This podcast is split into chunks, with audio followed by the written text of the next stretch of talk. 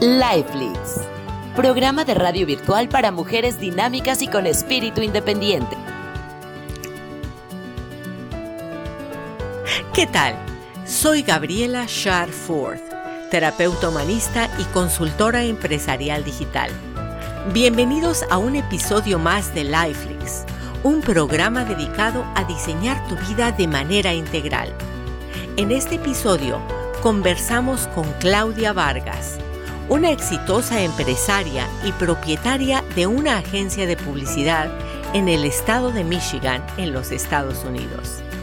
Claudia comparte con nosotros la gran influencia de sus padres para que ella y su hermano, a la edad de 14 y 7 años respectivamente, pudieran adaptarse de una manera positiva al cambio de vida al mudarse de la Ciudad de México a los Estados Unidos. Su testimonio de vida es realmente inspirador y nos comparte la importancia de tener apertura a respetar la diversidad social y cultural sin perder la esencia de nuestras propias raíces. Comenzamos. Claudia, muchísimas gracias por aceptar la invitación a mi programa. Qué gusto que me acompañas, mi querida Claudia. Claudia, yo conocí a Claudia el mes pasado en el Congreso Internacional Digital, donde ella dio una ponencia y nos platicó pues de cómo invertir en ti misma. Y muy interesantes cosas que nos platicó y Claudia tiene su agencia de marketing. Claudia nos va a platicar ahora pues de cómo se ha adaptado a esta situación bicultural cuando llegó a Estados Unidos pues siendo una adolescente. Gracias por estar aquí, Claudia. Muchísimas gracias, Gaby, por invitarme en tu espacio. Eh, un saludo cordial a todas las personas que nos escuchan. Eh, un placer estar aquí. Gracias, Claudia. Cuéntanos un poquito de ti, Claudia. ¿Dónde naciste en México? ¿En qué parte? Bueno, yo soy de la Ciudad de México. Eh, yo crecí por la zona de satélite y sí, realmente viví ahí hasta los 14 años. Ajá. Con mis padres. Este, ¿De cuántos hermanos son ustedes? Sí, eh, solamente es un hermano menor de siete años eh, y mi mamá y mi papá, los dos son mexicanos. Ah, tu hermano tenía siete años cuando ustedes se mudaron. Ah, ok, entonces se llevan siete años también de diferencia. Él tenía siete y tú catorce. Sí. ¡Wow! Ha de haber sido medio difícil por el cambio para ti de mudarte, porque a esa edad, cuando empieza la adolescencia, que estás pues cambiando de la pubertad a la adolescencia y te sacan de tu espacio, de tus amigos, de tu escuela, de tu todo para mudarte. ¿A dónde se fueron, Claudia? ¿Por qué, ¿Por qué fue que se mudaron a los Estados Unidos? ¿A dónde llegaron? ¿Cómo fue para ti ese cambio siendo un adolescente que te sacan de tu, de tu mundo de adolescente? Platícanos, Claudia. Bueno, mi, mi papá tuvo la bendición de ser elegido en su empresa para ir a representar eh, una empresa mexicana eh, en Southfield, Michigan, eh, en la cual se le dio a él una oportunidad por dos años y pues mis papás lo vieron como una gran oportunidad de darnos a mí y a mi hermano pues una manera de aprender otra cultura, aprender otro idioma. Entonces, la verdad, eh, sí, tenía 14 años, tenía un mundo, tenía muchas amistades, las invitaciones, pero también se nos vendió a mí y a mi hermano como una una gran oportunidad. Entonces, realmente la familia completa fuimos y llegamos a Estados Unidos muy entusiasmados de, la bendición. Claro que mi papá llegó con un trabajo, con un permiso de trabajo. Entonces, eso hace una gran diferencia, ¿no? Claro, eh, por lo que entiendo es que tus papás supieron manejar muy bien el que vamos a una oportunidad, a una aventura para que la actitud de los hijos fuera positiva. Y me refiero más que nada contigo, porque obviamente no es lo mismo a un niño de siete años, pues se mueve a donde los papás quieren. pero como adolescentes, como que ponemos más resistencia porque empezamos a crear nuestro mundo, ¿no? Pero entonces te lo manejaron de una manera en que te entusiasmaba la idea. Y sí, efectivamente. Ustedes, eh, ustedes ya, tu hermano y tú, ya eran bilingües, iban a, perfeccionar el idioma o no tenían nada del idioma. ¿Cómo fue esa adaptación al, al idioma?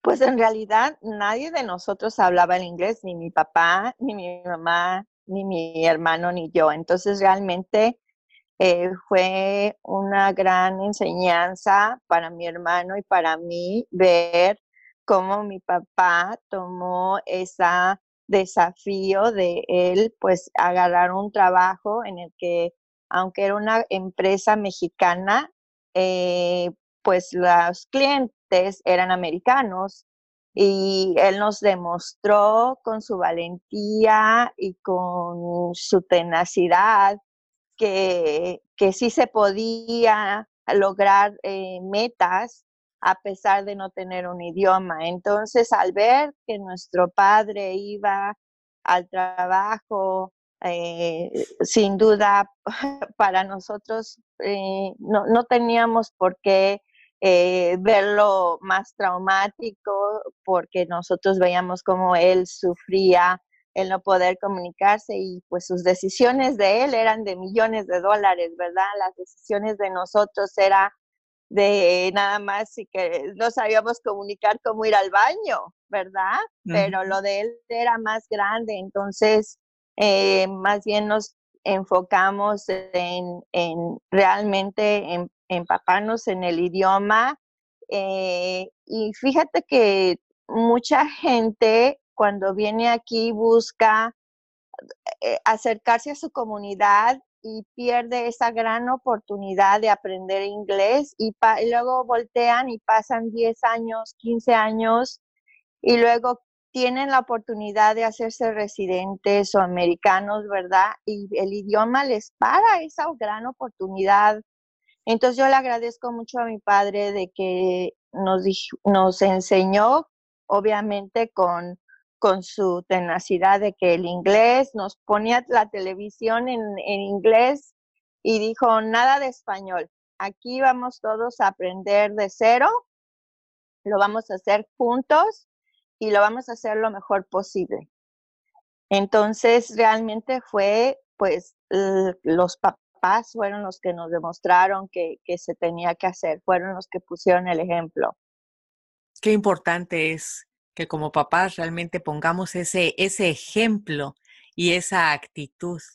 ¿Y cómo te sentías tú en ese momento de, pues digo, porque ese momento de adaptación, poder el comparar, ¿qué le dirías tú ahora a las adolescentes que están ahora en una situación similar a la que tú estuviste años atrás? Eh, ¿Cómo superar eso de al principio adaptarte a no entender nada pues mira, aquí en Estados Unidos tienen un plan maravilloso que es la escuela que se llama el ESL, la escuela de segundo idioma. Yo puedo decir que fue la experiencia más maravillosa para mí y para mis papás, porque de ahí conocimos a estudiantes en todo el mundo.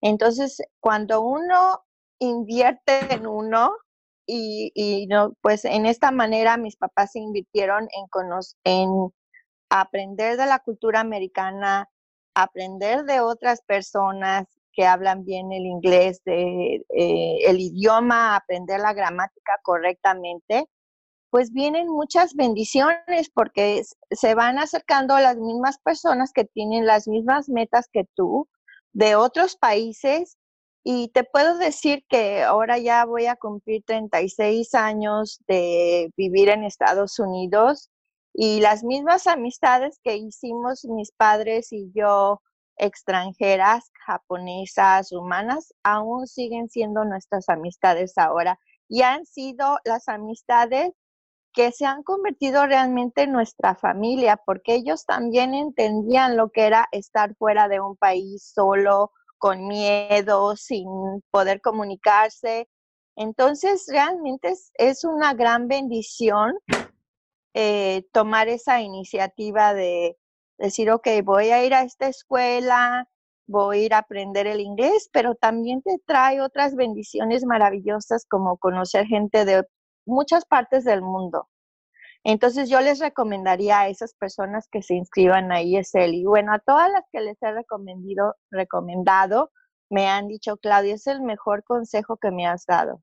Sí, para los que nos escuchan y no saben lo que es el ESL, son las siglas en inglés, es la ESL, que en inglés el ESL es el English as a Second Language, inglés como segunda lengua. Y sí, es cierto, yo, yo lo sé de primera mano. Yo me dediqué durante muchos años de mi carrera profesional a ser profesora de ESL en, en México.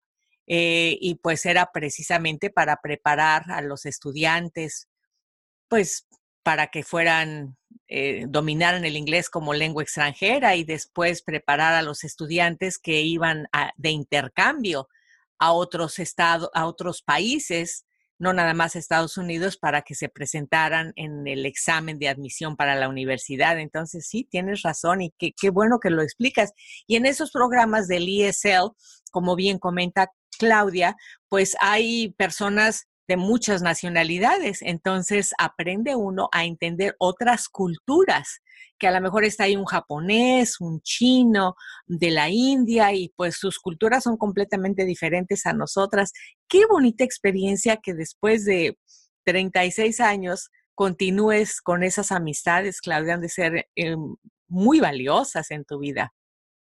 Sí, y lo que más me admiró de, esa experiencia que tuve en la escuela de ESL eh, fue descubrí que a pesar de que éramos tan diferentes, lucíamos diferentes, muchas, muchas de las personas teníamos eh, palabras similares, eh, por decir, los rumanos eh, su idioma viene del latín, entonces muchas de las palabras que ellos hablan, nosotros también las entendemos, entonces eh, porque eh, tienen palabras similares, los egipcios tienen comidas muy similares a nosotros y eso lo aprendemos cuando nos invitan los maestros a compartir comidas de nuestras de nuestros países y probamos comidas de Tailandia, de, Japón, de Egipto, de Malasia, bueno, un sinfín, y te vas dando cuenta que a pesar de que estamos muy lejos uno al otro país, las comidas son muy similares.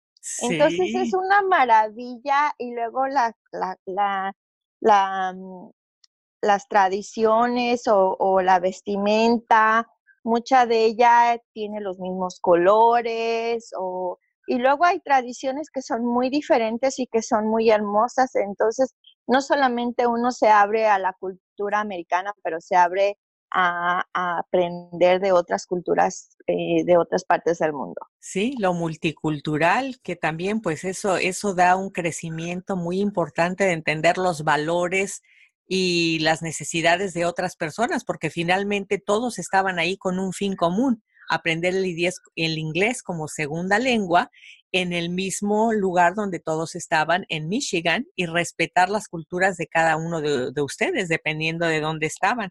Sí, eso de entender lo multicultural enriquece muchísimo la vida.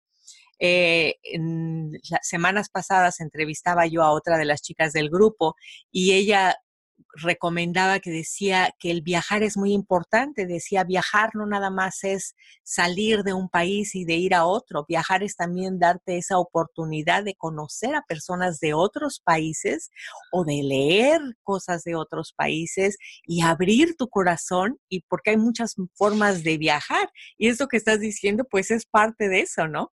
Qué rico que estás en el mismo Michigan y estás disfrutando el paladar de de comer de diferentes culturas, ¿no? Porque todos están ahí con un, con un bien común. Qué, qué rico. Déjame preguntarte algo que, que admiro y de ti y que de alguna manera a veces he notado que, por ejemplo, personas de otros países que emigran a los Estados Unidos, jóvenes como tú, aprenden el idioma. Como dijo el papá, este, nos olvidamos del español y nos hacemos una inmersión al inglés y fue excelente, lo, lo, lo hiciste, lo dominaste y ahora pues trabajas en, en, en idioma. Pero observo también que no perdiste el español.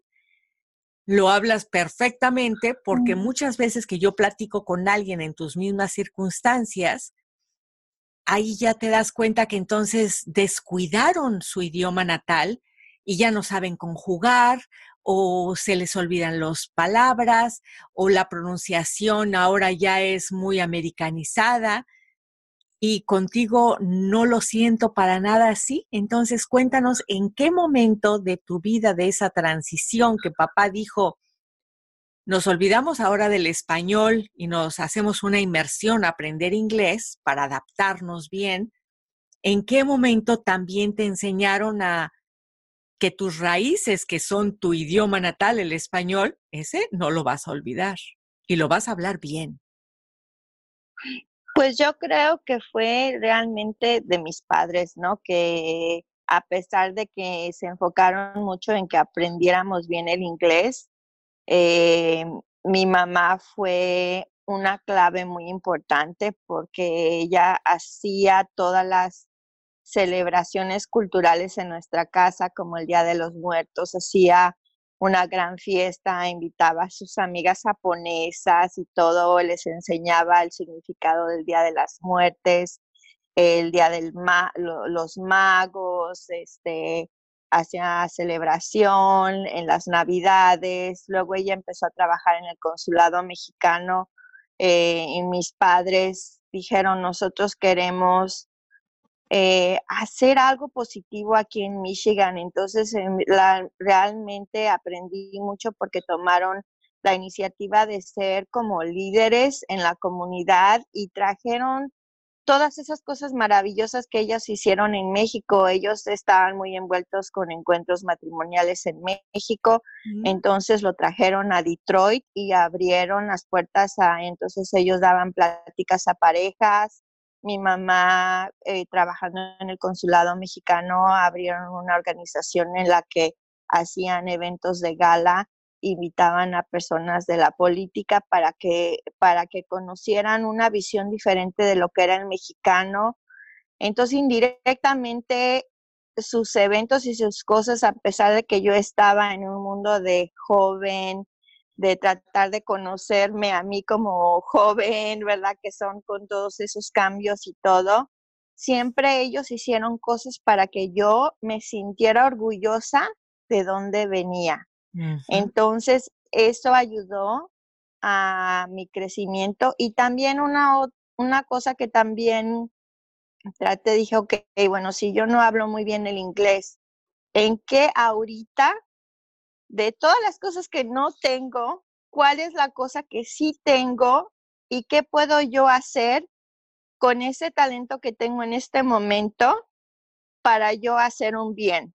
Entonces, en lugar de enfocarme en las cosas que en no tenía, carencias, que no ponía, que no podía hacer, me enfoqué en las cosas que sí podía y en ese momento mi español fue mi fuerte cosa que en México mi español no era el fuerte. Yo sufrí mucho en México en la escuela, no, me, me, me, costaba mucho trabajo entender cosas. Sin embargo, terminó siendo mi fortaleza aquí en Estados Unidos.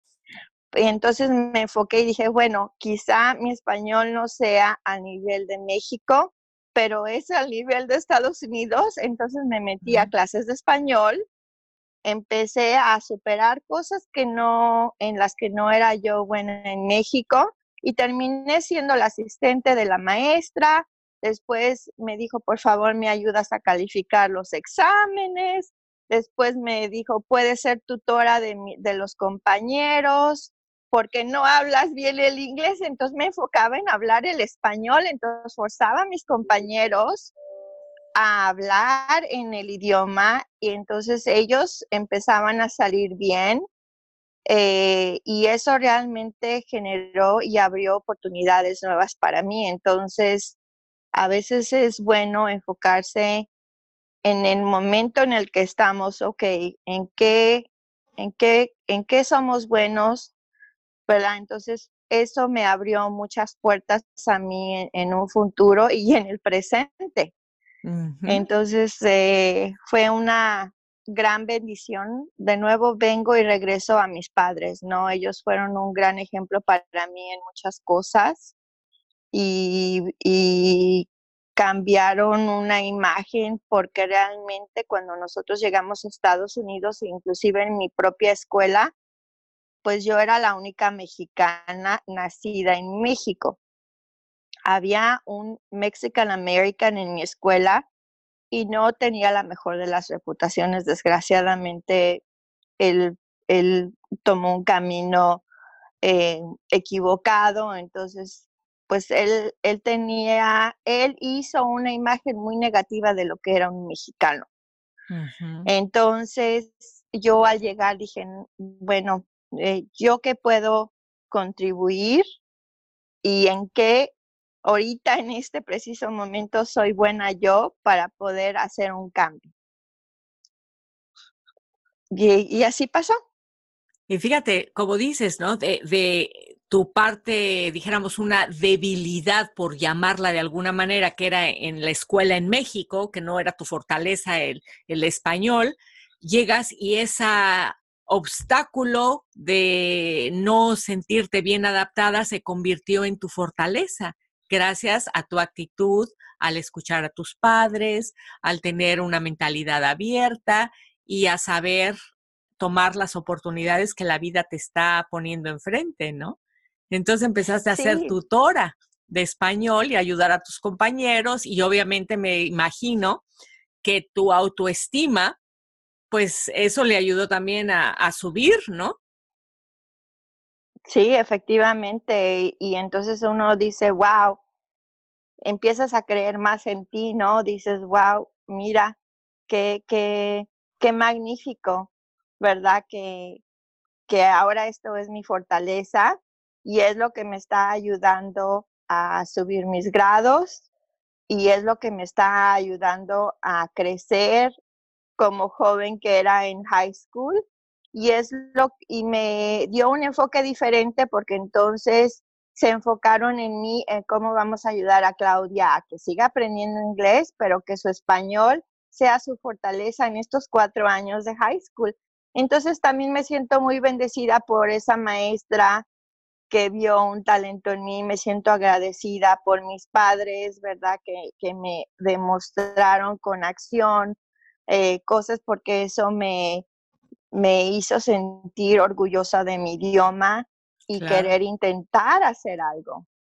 Y yo también le aunaría a esto, eh, también ese mensaje a que el error que muchas escuelas en Estados Unidos cometen de que cuando llegan los niños no les permiten, o sea, quieren que se hagan la inmersión tanto en el inglés que es necesaria, pero ya les como que les prohíben que piensen en español o que nada en español. Y es por eso que llega un momento que, que perdieron ya lo, lo poco que tenían porque no les da la oportunidad de ser bilingües, sino ahora quieren que sean otra vez monolingües, pero que cambien de un idioma al otro, en lugar de dar la oportunidad de crecer bilingües. Sí, eso sin duda es muy importante y, te repito, yo en la escuela a la que fui y mi hermano, pues éramos los únicos mexicanos. Entonces mis papás cuando nos, nos recogían de la escuela, pues nos hablaban ya en español, en la casa se hablaba en español, pero en ciertas partes ah, entendíamos que teníamos que tratar de hacerlo en inglés por nuestro crecimiento personal. Entonces también es muy importante las bases de la casa y es que de ahí, de ahí llevan muchas cosas porque yo cuando llegué a la high school, pues yo iba a una escuela católica en México de puras mujeres, con un concepto totalmente, yo pensé que al llegar aquí, inclusive soñaba que las niñas me iban a tocar en la ventana, quieres salir a jugar reata, resorte, y voy llegando a un concepto totalmente diferente de lo que era una high school. Entonces yo llego y estaba la onda de que en la escuela se podía fumar, yo entraba al baño de las chicas haciendo cocaína y era un nivel económico bastante alto. Entonces yo, gracias a las bases que yo tuve en México y gracias al apoyo que tuve y la enseñanza de mis padres, es que yo no caí en, esa, en ese núcleo por querer ser parte, porque uno llega de joven que quiere ser parte pues del mundo, ¿no? Claro. Pero creo que el idioma, de no haber tenido el inglés, me ayudó tanto. Ah, y, y, también me ayudó las bases que mis padres me dieron de, de escoger y saber elegir las cosas, ¿no? Y decir, no, yo no quiero ser parte de eso por tener amistades. Claro. Entonces, y luego me platicas que después te casaste, Claudia tiene dos hijos, que ahorita nos va a platicar someramente. ¿Te casaste con un americano, con un mexicano? ¿Con quién te casaste? Cuéntanos someramente y qué edad tienen tus hijos. Pues una compañera de la high school, éramos una rumana, éramos yo, un, yo mexicana y una japonesa, y siempre decían, Claudia se va a casar primero, entonces resultó que no me casé primero y mi mejor amiga rumana me presentó a mi esposo que es de Rumania. Este, Mm. nunca me hubiera imaginado haberme casado con un extranjero, quizás sí un americano, pero realmente yo quería casarme con un mexicano porque quería seguir mi trayectoria. Sin embargo, repito, en la zona en la que yo crecí no existía absolutamente ningún mexicano, los que llegaban llegaban casados entonces no había esa oportunidad y, mi amiga eh, me presentó a mi esposo. Mi esposo llegó sin hablar una gota de inglés. Nuestro primer date, o sea, nuestra primera salida juntos fue con una intérprete que fue mi amiga la que nos presentó porque él tampoco hablaba nada de inglés. Este, y realmente era por pues porque realmente no había los candidatos que, que satisfacían lo que yo buscaba. Y mi amiga decía, es que somos tan similares que yo creo que un rumano, con un rumano sí la puedes hacer, ¿no? O sea, con un rumano sí puedes tener lo que quieres, ¿no? Entonces, pues yo dije, ok, me dio ternura a mi esposo, su historia, que igual en un futuro sería bueno que lo entrevistaras, pero claro que eh, dije, wow, es impresionante, este, eh, me dio mucha ternura y, y, yo en ese entonces daba clases de ESL, inglés de segunda lengua, en, un, en una escuela, entonces muchos de mis estudiantes eran de Rumania y eh, pues traté de tenerle, eh, enseñarle todo a su nivel y, y este y pues nos, nos casamos al año de salir, eh, me pidió que me casara con él. Ubícanos en tiempo, ubícanos en tiempo. ¿En qué año se casaron? En 1999. Aquí Muy bien, en el 99 en... se casaron. Muy bien. ¿Y él, sí. y el, el, idioma oficial de Rumania es el rumano? ¿Cuál es el idioma? Rumano. Rumano jamás he escuchado el idioma. Y entonces ahora con tus hijos, que tus hijos que tienen 19 y 21, ¿qué edad tienen tus hijos ahora? Sí, 10, 19 y 23. 23, ah, ok. Tus hijos ahora tienen 19 y 23. Qué interesante. Ahora platícanos de tus hijos. ¿Son trilingües? Eh, sí, eh, afortunadamente yo con, continué. Entonces, Claudia, tus hijos tienen 19 y 23 años y con un marido rumano, una mamá mexicana y todos eh, viviendo en Michigan. ¿Qué idiomas hablan tus hijos? Cuéntanos esa historia multicultural de tus hijos. Pues sin duda el idioma en mi casa siempre fue el español. Eh, y ayudó mucho porque mi esposo, pues el rumano derivado del latín, y muchas de las palabras él las entendía. Eh, entonces, eh, sin duda en mi casa se habló el español y cuando mis niños empezaron a ir a la escuela, al kinder, primero, segundo, pues estaban en una escuela donde había mucha diversidad. Entonces, eh, a ellos no, no les afectaba. Fue cuando nos transferimos a un distrito escolar en donde ellos eran los únicos extranjeros, extranjeros porque ellos no son extranjeros, ellos nacieron en Estados Unidos, pero se sentían extranjeros porque ellos crecieron en una cultura donde el idioma, su primer idioma realmente fue el español, aparte, a pesar de que nacieron aquí, y ellos empezaron realmente a aprender el inglés mucho más cuando ellos entraron a la escuela.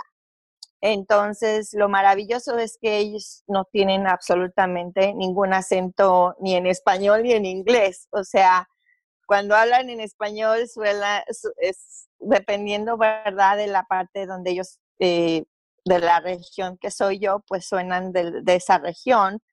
Eh, y cuando hablan el inglés suenan totalmente americanos, una cosa que yo no tengo porque yo sí tengo un acento bastante fuerte.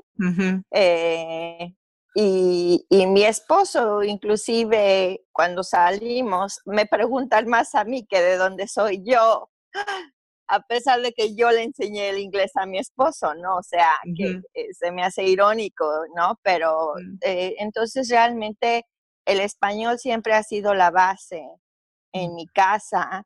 Y ya cuando ellos nos transferimos a un diferente distrito escolar donde, donde no había esos extranjeros, fue que ellos empezaron como que, no me hables español, aquí no me hables español. Y yo les decía, les hablaba más alto y les decía, nunca te vas a sentir avergonzado de quién eres y dónde vienes.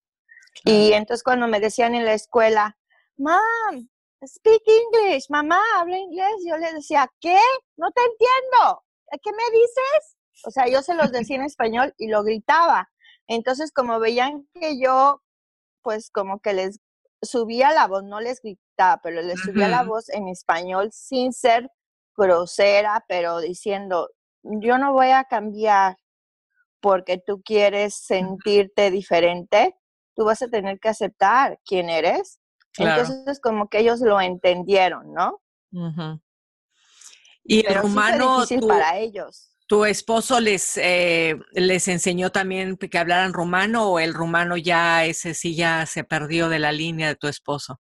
Eh, enseñaba palabras, pero él más fue de tradiciones, de la comida, eh, y una que otra palabra. La verdad, yo era más la que trataba de buscar eh, el idioma y realmente no, no fue por negligencia de mi esposo, sino realmente él se dedicó a abrir un negocio en el que tuvo que estar la gran mayoría del tiempo afuera, entonces eh, realmente yo era la que tenía que enseñar el idioma y por eso es que en parte se perdió el idioma de rumano, pero yo siempre traté de buscar palabras o le preguntaba cómo se decían ciertas cosas para incluirlas en, cultura. en, la cultura en nuestros hijos. Entonces, eh, ellos se sienten orgullosos de, de, que tienen mucho conocimiento y yo creo que eso les ayudó mucho a tener una apertura a otras culturas y conocimiento a otras tradiciones. Entonces, mi hijo es un sabio en todo lo que son culturas del mundo, tú le puedes preguntar qué, qué religión hay en este país, qué tipo de comida, quién es el presidente, y él te puede decir cualquier parte del mundo toda esa información. Entonces creo que es muy importante que uno como padre eh, se abra eh, a, a enseñarle a sus hijos pues de su cultura, de sus tradiciones, pero también en otras culturas y en otras tradiciones. Claro, a respetarle y sobre todo en, ciudades como partes como Michigan, ¿no? Donde hay, hay tantas culturas y hay tanta diversidad de, de todas partes del mundo encontramos gente. Eh, qué, qué, qué, buena labor están haciendo. Felicidades por, por, ese logro, porque hay muchas personas que no, o sea, ya los hijos, inclusive que estamos viendo, ¿no? De los mexicanos, llegan acá y como te digo, perdieron el idioma, lo perdieron. Y eso, pues, la verdad sí es muy triste. Se quedan con las tradiciones y a veces con las tradiciones hasta equivocadas, ¿no? ¿Cuántas veces oímos aquí, no sé si te pasa ya, ¿no? Que insisten que aquí, que el 5 de mayo, ¡ay, feliz día de independencia! Sí. Es que, que manden, si tienen el apoyo de sus padres en su país, eh, que manden a sus hijos eh, los veranos. Claro. Eh, eh, yo mandaba a mis hijos, empecé desde muy chiquitos, mis hijos se iban porque yo trabajaba, entonces de los cinco años ellos empezaron a viajar los dos juntos, obviamente los en la línea, pues hay una manera en, en lo que pueden viajar solo los niños acompañados de una zafata. este, y, lo, y mi mamá los recogía en, en México y todo el verano se quedaban con mis padres y fue una experiencia increíble porque yo siempre les decía, no, es que en México se hacen las cosas diferente, pero se me quedaban viendo como diciendo, pero ¿cómo diferente? Entonces cuando empezaron a curiosear, dije, bueno, sabes que te voy a mandar en el verano y mi mamá fue un gran apoyo para mí porque los metía en campamentos de clases de o sea, actividades de clases de cocina, de tenis, de deportes, de soccer, de piano, de inclusive hasta de francés metió a mis hijos. Entonces, ellos eh, tuvieron una gran bendición de, de, experimentar y tener amistades. Entonces, eh, fue una gran ayuda y, mi esposo me dijo, ¿sabes qué? Quiero que estudien un año en México, los dos, entonces lo hicimos en diferentes edades. A mi hijo de siete años lo mandé un año a México y fue una cosa muy difícil para mí porque por tener a mi niño de siete años en México, no muchos, no muchas personas lo hacen, pero sin embargo, fíjate lo que son las cosas. Mi padre murió más joven de lo que se esperaba. Entonces, mi, mi, hijo tiene unos recuerdos maravillosos con su abuelo. Eh, y aunque en ese año, que de siete años fue una experiencia muy, muy difícil para mí no tenerlo porque estaba muy chiquito, pues por estas veces que él viajó con sus abuelos, eh, yo, yo sabía que mi mamá iba a hacer un excelente trabajo entonces yo me sentía muy tranquila y, ha sido una eh, ganancia para mi hijo porque su español es magnífico y también lo es su inglés. Claro, qué que, importante esas pequeñas decisiones, el beneficio tan enorme que tienen en el crecimiento y en el desenvolvimiento de los hijos. Y ahora platícanos brevemente, ¿por qué fue que te dio por el marketing. Claudia tiene una agencia de marketing que ha sido muy exitosa en Michigan. Cuéntanos cómo nace tu agencia y por qué marketing.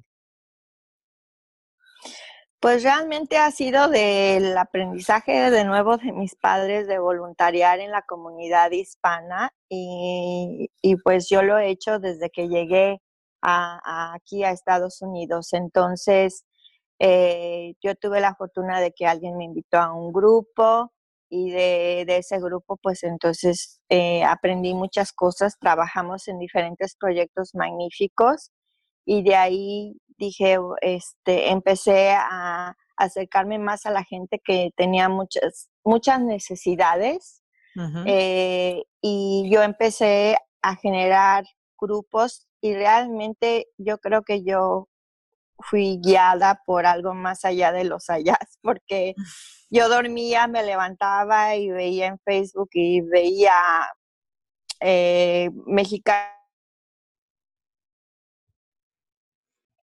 que ya son casi 5 mil grupos en Facebook.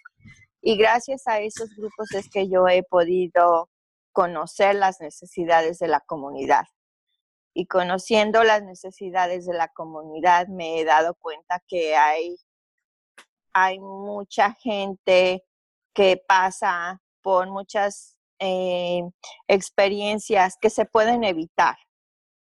Entonces, eh, a base de, de malas experiencias que ha pasado la comunidad es que yo abrí mi agencia de publicidad porque eh, mucha gente estaba pasando por experiencias muy desagradables en la compra de sus casas, en la compra de sus autos, en la ida a hacer sus impuestos. Y era no una persona la que me lo comentaba, sino eran cientos y cientos de personas. Entonces decidí eh, abrir una empresa de publicidad que representara negocios honestos y, ha sido eh, excelente porque he podido compartir información a la gente en Estados Unidos y ellos ya pueden tomar una mejor decisión a su compra de su casa, a, contratar un abogado de inmigración y sucesivamente, ¿no? Ay, mira, pues sí, qué buena labor. O sea, de alguna manera estás ayudando a la comunidad latina y al mismo tiempo, pues, viste la oportunidad de negocio. ¿Y tu esposo es parte de esta agencia o él tiene un negocio diferente? No, él tiene una empresa de remodelación eh, y eh, él eh, ya tiene muchos años en este negocio, realmente lo empezó con mi padre mi padre antes de regresarse a México. Mi esposo no hablaba inglés cuando tenía, tenía un, inglés muy bajo, entonces mi padre era el vendedor del trabajo de mi esposo y, le abrió las puertas y le dejó contactos muy poderosos que ahora siguen siendo eh, el fruto pues del trabajo de mi padre y el, el gran trabajo de mi esposo. Entonces, él es uno de los mejores eh, en su área. Él, tiene una empresa donde es de, remodelación de baños y de cocinas, de todo lo que es el azulejo, el mármol y el granito de pisos, de albercas, de cocinas. Eh, y pues muy orgullosamente eh, porque su historia es muy, muy increíble y, para una persona que empezó igual que mi padre de cero, eh, ha logrado grandes cosas. Ay, Dios, pues por supuesto que algún día me encantará también platicar con tu esposo y, y captivar esa, esa historia tan importante de tu esposo. En ese momento se nos empieza a terminar el tiempo, Claudia, pero yo quisiera dejar abierta la invitación porque me gustaría que hiciéramos una segunda sesión para que nos comentes y nos instruyas y así podamos educarnos en lo que son los grupos de Facebook. Yo creo que en esa área, en ese renglón con tantos grupos que tú estás manejando, es como para una sesión y larga para que nos instruyas un poco en ese tema. ¿Qué dices, Claudia? Claro que sí, me daría muchísimo gusto eh, poder compartir eh, mi sabiduría. Eh, inclusive es, uno de mis sueños a darle, darles información a la gente en nuestra comunidad, porque a base de mis grupos me doy cuenta que hay mucha gente que quiere el trabajo, que es muy creativa, eh, y que necesita este tipo de información para que ellos también o ellas también eh, puedan tener éxito al igual que, que, yo y que muchas otras personas que ocupamos eh, Facebook para, para nuestros negocios. Claro que sí, definitivamente, Claudia. Vamos a agendar una nueva cita simplemente para tocar ese tema. Claudia, muchísimas gracias por esta información tan valiosa que estoy segura que les va a ser de gran utilidad, sobre todo a, eh, aquellas familias que están en situaciones de emigrar, de situaciones de preguntarse, ay, los dejo a mis hijos que nada más se queden con el inglés o nada más con el español. Esa, ese testimonio que tú nos has expresado del agradecimiento que tienes hacia tus padres por todos los logros que has tenido y ahora inclusive con tus hijos y tu marido, pues yo creo que es un mensaje muy importante que estamos transmitiendo el día de hoy a muchísima gente. ¿Hay algo con lo que quisieras ah, despedirte para cerrar el programa, Claudia? Pues agradecerte a ti por tener esta puerta, por tener este podcast, por darnos la oportunidad de compartir un pedacito de nosotros, eh, por todas las cosas que has logrado. Es un honor para mí poder ser entrevistada por ti.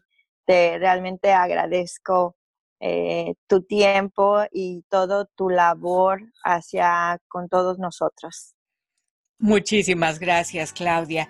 Quedamos pendientes contigo para hacer una nueva entrevista para hablar de cómo formar grupos exitosos en Facebook y aprender más. Y a ti que nos escuchas en donde quiera que te encuentres en cualquier parte del mundo, te agradezco mucho que nos sigas escuchando. Quédate pendiente, va a haber otras entrevistas muy interesantes con otras mujeres latinas que están siendo exitosas en otras partes del mundo. Soy Gabriela Schwarford, psicoterapeuta humanista y consultora empresarial digital. Muchísimas gracias por acompañarnos. Hasta la próxima. Hasta luego, gracias. Lifelix. Lifelix